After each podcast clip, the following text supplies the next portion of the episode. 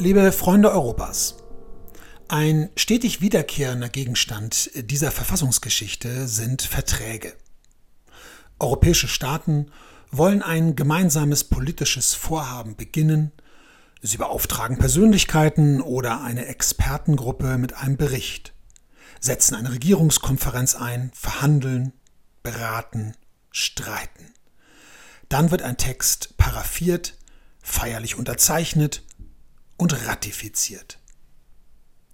Nach den Gründungsverträgen von Paris und Rom geschah bis Mitte der 1980er Jahre in dieser Hinsicht wenig. Dann kam die einheitliche europäische Akte, mit der eine Kette von Vertragsänderungen begann, die vorerst bis in das Jahr 2009 reicht. Wir sind mit der 21. Folge bis zum Vertrag von Maastricht aus dem Jahr 1992 gelangt. Es folgten die Verträge von Amsterdam 1997, Nizza 2000, der Vertrag über eine Verfassung für Europa 2004 und der Vertrag von Lissabon 2007. Monsieur le Président du Conseil européen, Monsieur le Premier ministre, Madame la Présidente du Parlement européen, Monsieur le Président de la Commission européenne, Mesdames et Messieurs les ministres, Mesdames, Messieurs, c'est un très grand plaisir pour moi de vous souhaiter la bienvenue à l'occasion de la signature du traité de Nice. Wenn Sie jetzt denken, dass ich diese Verträge alle noch ausführlich in diesem Podcast äh, unter das Mikroskop legen werde, kann ich Sie beruhigen. Das werde ich mit Ausnahme des Verfassungsvertrages nicht tun. Die genannten und weitere kleine Verträge sind interessant, weil sie den maßgeblichen Rechtsrahmen definieren, in dem die europäische Integration geschieht. Funktional betrachtet handelt es sich um den Verfassungstext der Europäischen Union.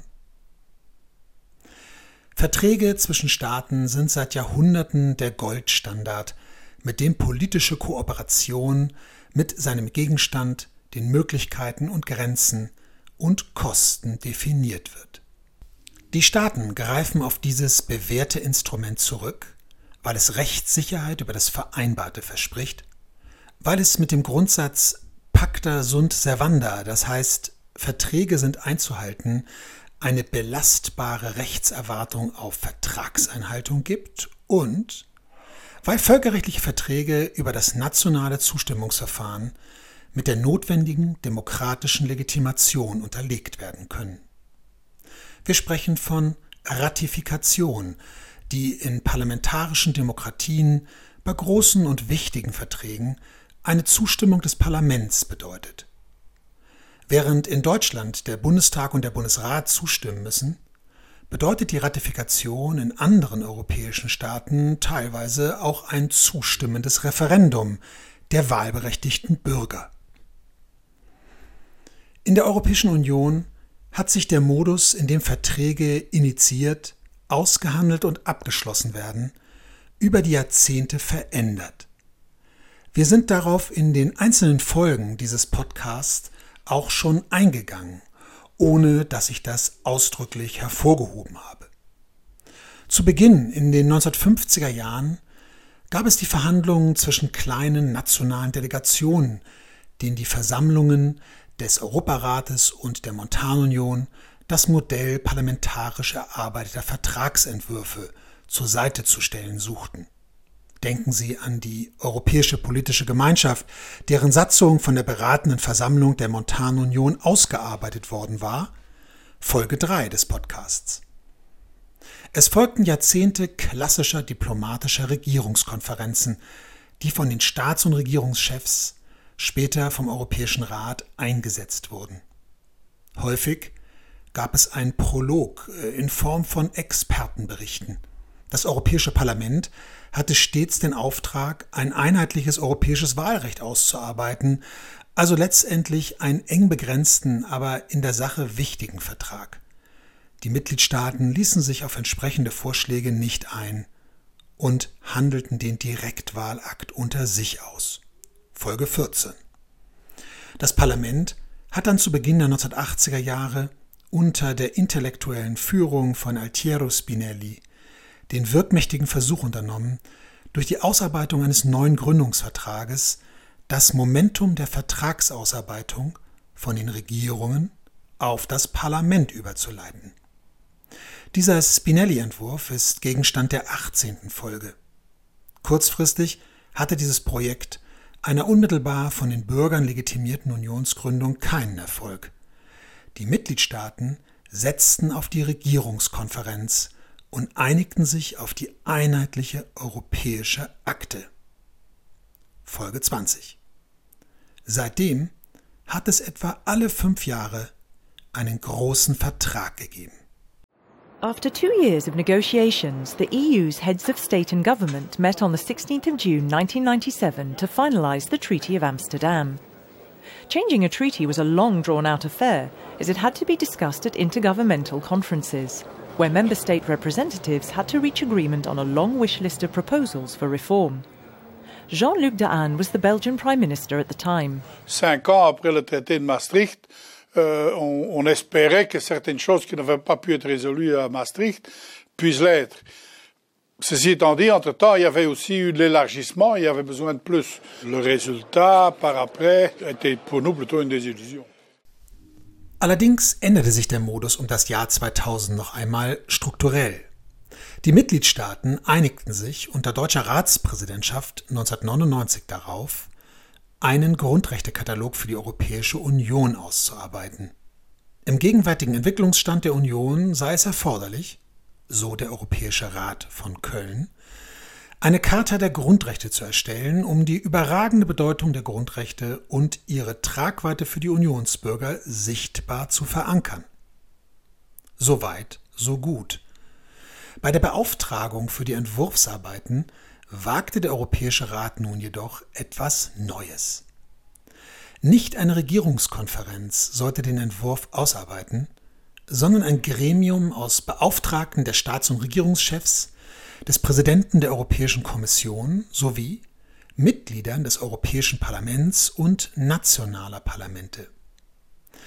Die Parlamentarier hatten in diesem Gremium die deutliche Mehrheit, 46 Sitze gegenüber 16 Sitzen für Exekutivvertreter. Auf seiner zweiten Sitzung entschied das Gremium, sich von nun an Konvent zu nennen. Wir sprechen heute vom Grundrechtekonvent, der die Charta der Grundrechte ausgearbeitet hat. Die Staats- und Regierungschefs fanden es inopportun, einen Katalog von individuellen, an die Unionsbürger gerichteten Rechte, der die Bürgernähe der Union verbessern sollte, von Exekutivvertretern hinter verschlossenen Türen ausarbeiten zu lassen. Spinellis Anliegen hatte wohl doch verfangen. Der Konvent war die Antwort mit Folgen. Denn der nächste Vertrag, der Verfassungsvertrag, wurde nun ebenfalls von einem Konvent vorbereitet, wodurch der Einfluss der Mitgliedstaaten auf den Vertragsinhalt stark schwand. Ja, mehr noch. Artikel 48 Absatz 3 des EU-Vertrages sieht in der geltenden Fassung vor, dass zur Vorbereitung einer ordentlichen Änderung der europäischen Verträge ein solcher Konvent einzusetzen ist. In diesem Konvent haben Parlamentarier eine starke Position, wenn nicht sogar die Mehrheit. Das Recht liegt die genaue Zusammensetzung und Stärkeverhältnisse nicht fest. Das ist per se kein Problem. Allerdings kann eines daraus entstehen, weil europäisch ausgerichtete Mitglieder des Europäischen Parlaments und der nationalen Parlamente zumeist deutlich ambitionierter europapolitische Vorstellungen haben als Vertreter von Regierungen. In dem Modus der Vertragsänderung spiegelt sich also indirekt der Widerstreit von Föderalisten und Unionisten, von Supranationalisten und Intergouvernementalisten. Presidents, colleagues, fellow Europeans and friends, signature of the European Constitution is a crucial step forward in the development of a union. It is fitting that it should take place here in the ancient heart of this magnificent city and in this beautiful building where our visionary predecessors gathered half a century ago. The signatories of the Treaty of Rome were resolved, in their own words, to preserve and strengthen peace and liberty, and they called upon the other peoples of Europe who shared our ideal to join in their efforts. Sehr geehrte Zuhörerinnen und Zuhörer, und damit sind wir endgültig beim Thema angelangt, um das es mir heute geht. Um den Widerstreit politischer Reform mit der vertraglichen Rahmung der Integration. Vertragsänderungen oder Neuabschlüsse wie der Unionsvertrag von Maastricht, mit dem die Europäische Union gegründet wurde, sind politische Großvorhaben. Sie sind anstrengend, zeitaufwendig, wenig kalkulierbar und risikobehaftet. Zu den Konferenzen oder Konventen kommen Vertreter aus 27 Mitgliedstaaten mit 24 Amtssprachen. Die Mitgliedstaaten müssen einstimmig handeln. Die politischen Standpunkte sind über die Jahrzehnte, besonders nach den Beitritten seit 2004, heterogener geworden. Die europäische Einigung hat nur die Unterstützung eines Teils der nationalen Bürgerschaften Teilweise gibt es erhebliche Widerstände. Die Mitgliedstaaten müssen auf die politische Stimmung zu Hause Rücksicht nehmen, weil am Ende eine Ratifikation der Beschlüsse steht. Das nationale Parlament muss zustimmen. Darüber hinaus steht immer irgendwo in der EU eine Parlamentswahl an, wie im Herbst in Deutschland oder aber im Frühjahr die Präsidentschaftswahl in Frankreich, die politische Rücksichtnahmen erfordern oder, präziser formuliert, die entsprechende Rücksichtnahme aus Brüssel erhalten. Mehr noch. In einigen Mitgliedstaaten wird bei EU-Verträgen ein Referendum durchgeführt. In Irland ist dies zwingend der Fall, in Dänemark nur, wenn das Parlament keine Zweidrittelmehrheit erreicht. In Frankreich gibt es fakultative Referenden. Das heißt, der Staatspräsident kann sich für eine Durchführung entscheiden, wie Jacques Chirac es bei der Ratifikation des Verfassungsvertrages tat.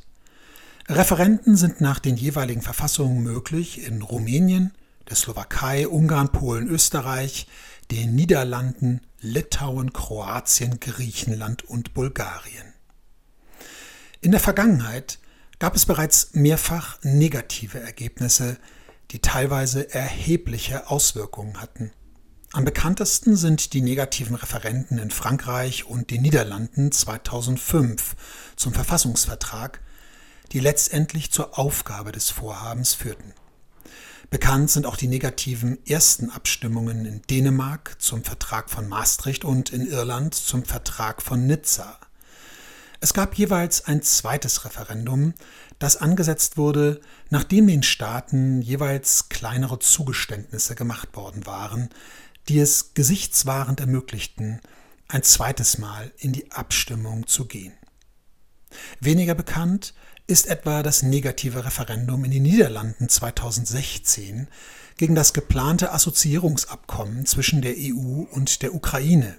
Ein wie sich aus der geopolitischen Lage unmittelbar erklärt, hochpolitisches Abkommen.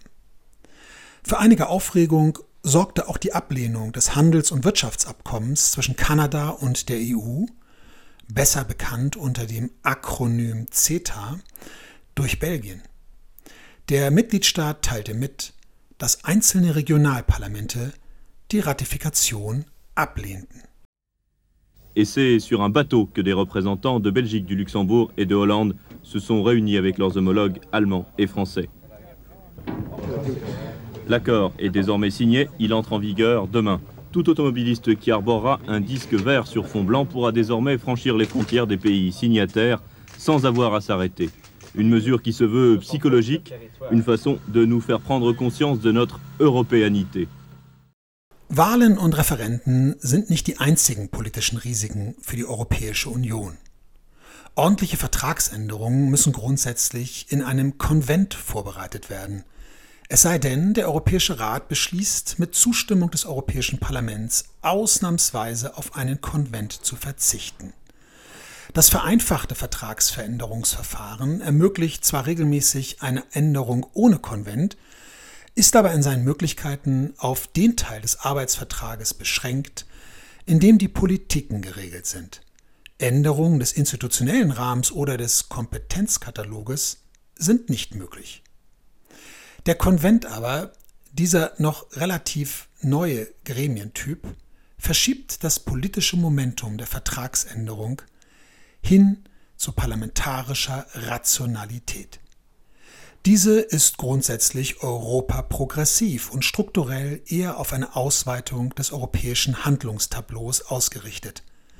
Die Mitgliedstaaten scheuen deshalb, so mein Eindruck, diesen Schritt. Schließlich noch. Ein Ratifikationsverfahren benötigt mindestens ein Jahr, eher eineinhalb Jahre, um in allen 27 Mitgliedstaaten durchgeführt zu werden. Rasche Vertragsänderungen sind also in diesem Verfahren nicht möglich, sodass etwa ein Umbau der Vertragsgrundlagen der Wirtschafts- und Währungsunion in der Euro-Staatsschuldenkrise schlichtweg am Zeitbedarf scheiterte. Sobald die Europäische Union also schnell handeln will oder muss, ist die Vertragsänderung ein Hindernis. In der Praxis sind deshalb Ausweichstrategien entwickelt worden, die es teilweise seit den 1950er Jahren schon gibt. Zunächst ist die gemeinsame Währungspolitik außerhalb des supranationalen Konstrukts der Europäischen Wirtschaftsgemeinschaft begonnen worden. Sodann ist die gemeinsame Außen- und Sicherheitspolitik entstanden, die weiterhin intergouvernemental, das heißt zwischen den Mitgliedstaaten auf völkerrechtlicher Grundlage organisiert wird.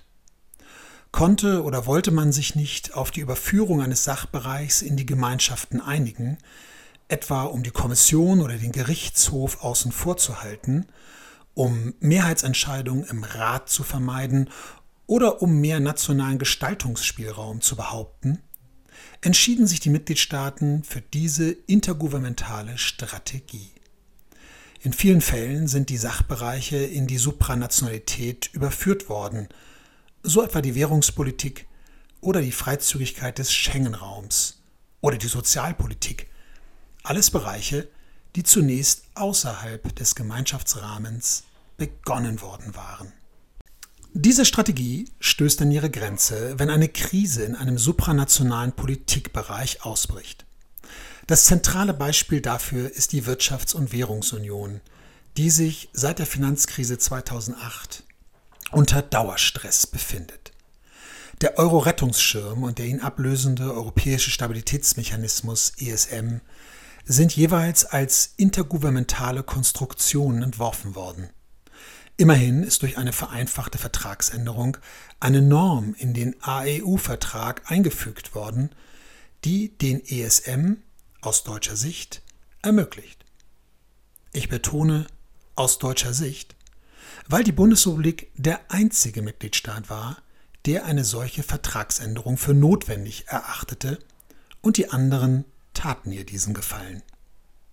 Exemplarisch ist auch die Aushandlung und Annahme des sogenannten Fiskalpakts. Dieser nahezu vergessene Vertrag sollte die Schuldenbremse europäisieren.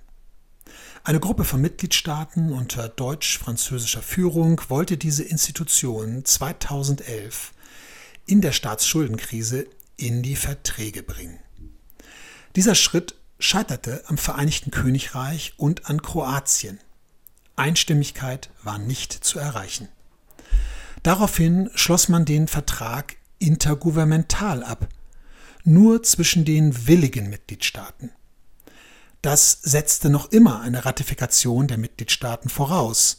Der damalige Präsident des Europäischen Rates, Hermann von Rompuy, schlug daraufhin vor, das klassische Ratifikationsverfahren zu verändern, hatte damit aber keinen Erfolg. Immerhin ist der Fiskalvertrag in Kraft getreten, nachdem drei Viertel der Vertragsparteien diesen ratifiziert hatten. Einstimmigkeit war zwar weiterhin notwendig, aber der Vertrag konnte auch ohne die Zustimmung für diejenigen in Kraft treten, die diesen Schritt gegangen waren. Es gibt noch eine zweite Ausweichbewegung, die ich erwähnen möchte. Die politischen notwendigen Schritte werden zunehmend auch auf der Ebene des Sekundärrechts gegangen.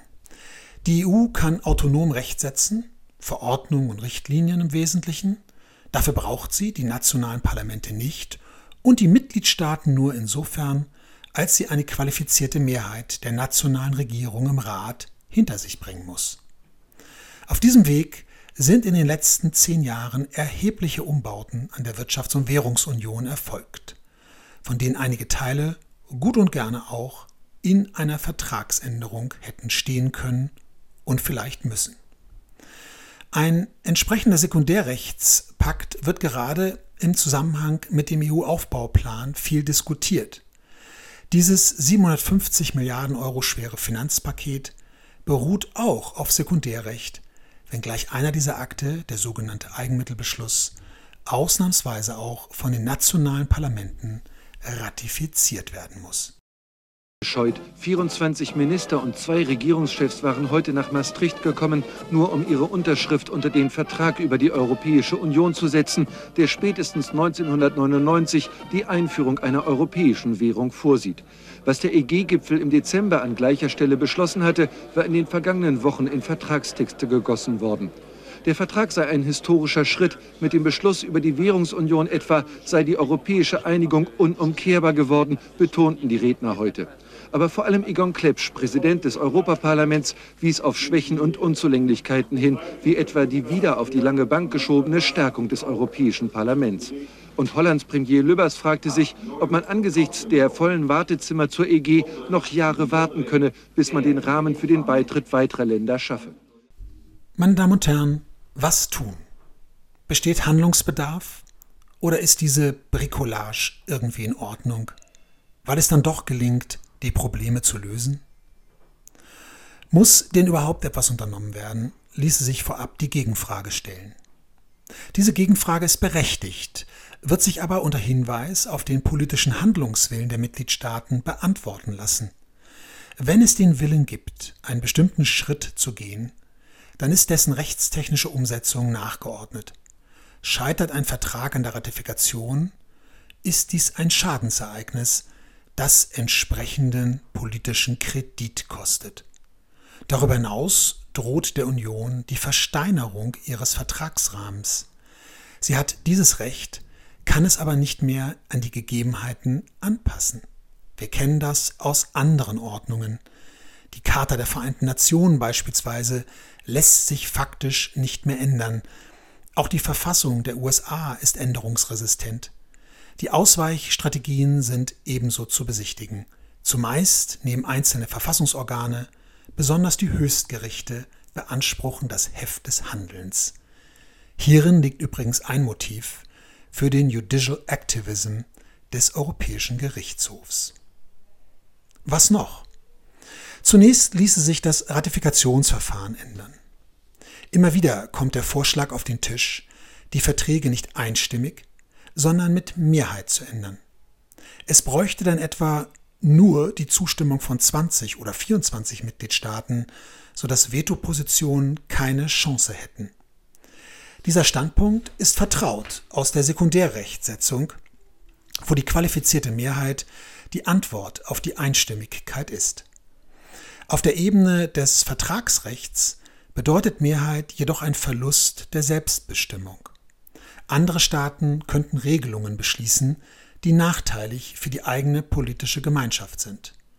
Denken Sie an EU-Steuern oder das geldpolitische Mandat der EZB.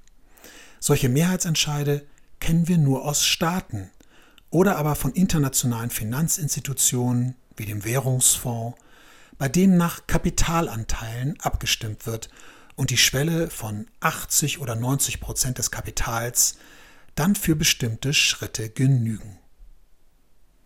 Eine andere Möglichkeit wäre die Einschränkung von Referenten auf nationaler Ebene.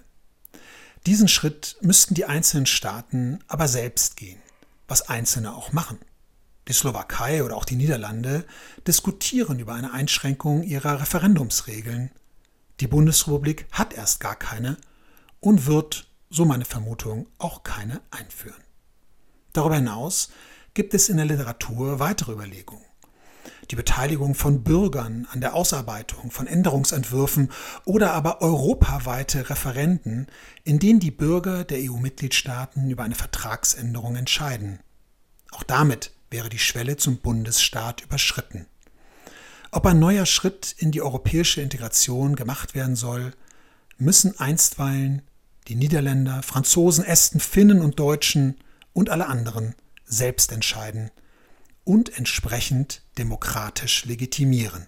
Trotz des zweifellos historischen Schritts, Aufbruchstimmung, wie sie vor Jahren die einheitliche europäische Akte mit dem Beschluss über den Binnenmarkt erzeugt hatte, haben die Maastrichter Beschlüsse vorerst noch nicht hervorgerufen. Vielfach wird ihnen mit Skepsis begegnet. Was lässt sich aus diesem etwas unbefriedigenden Befund mitnehmen?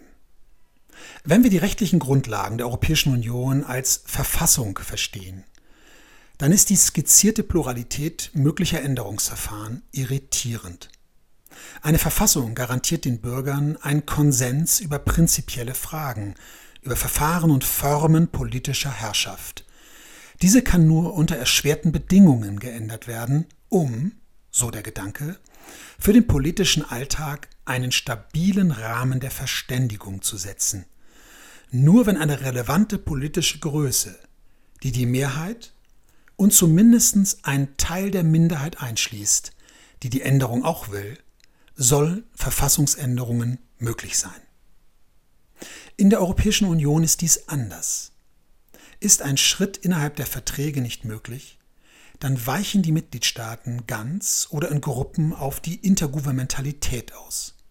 Der Gerichtshof hat in der Rechtssache Pringel entschieden, dass die Mitgliedstaaten frei darin seien, solche intergouvernementalen Lösungen zu wählen, solange sie die Kompetenzen der EU dabei nicht verletzen. Aus demokratietheoretischer Sicht ist dieses Ausweichen auf den ersten Blick kein unüberwindbares Problem.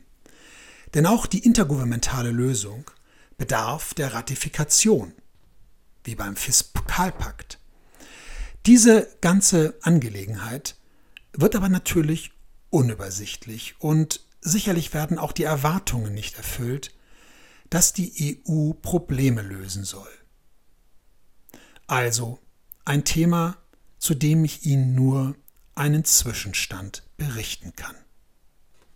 Liebe Freunde Europas, damit ist die 22. Folge am Ende angelangt. Ich danke Ihnen fürs Zuhören. A bientôt, Ihr Frank Schorkopf.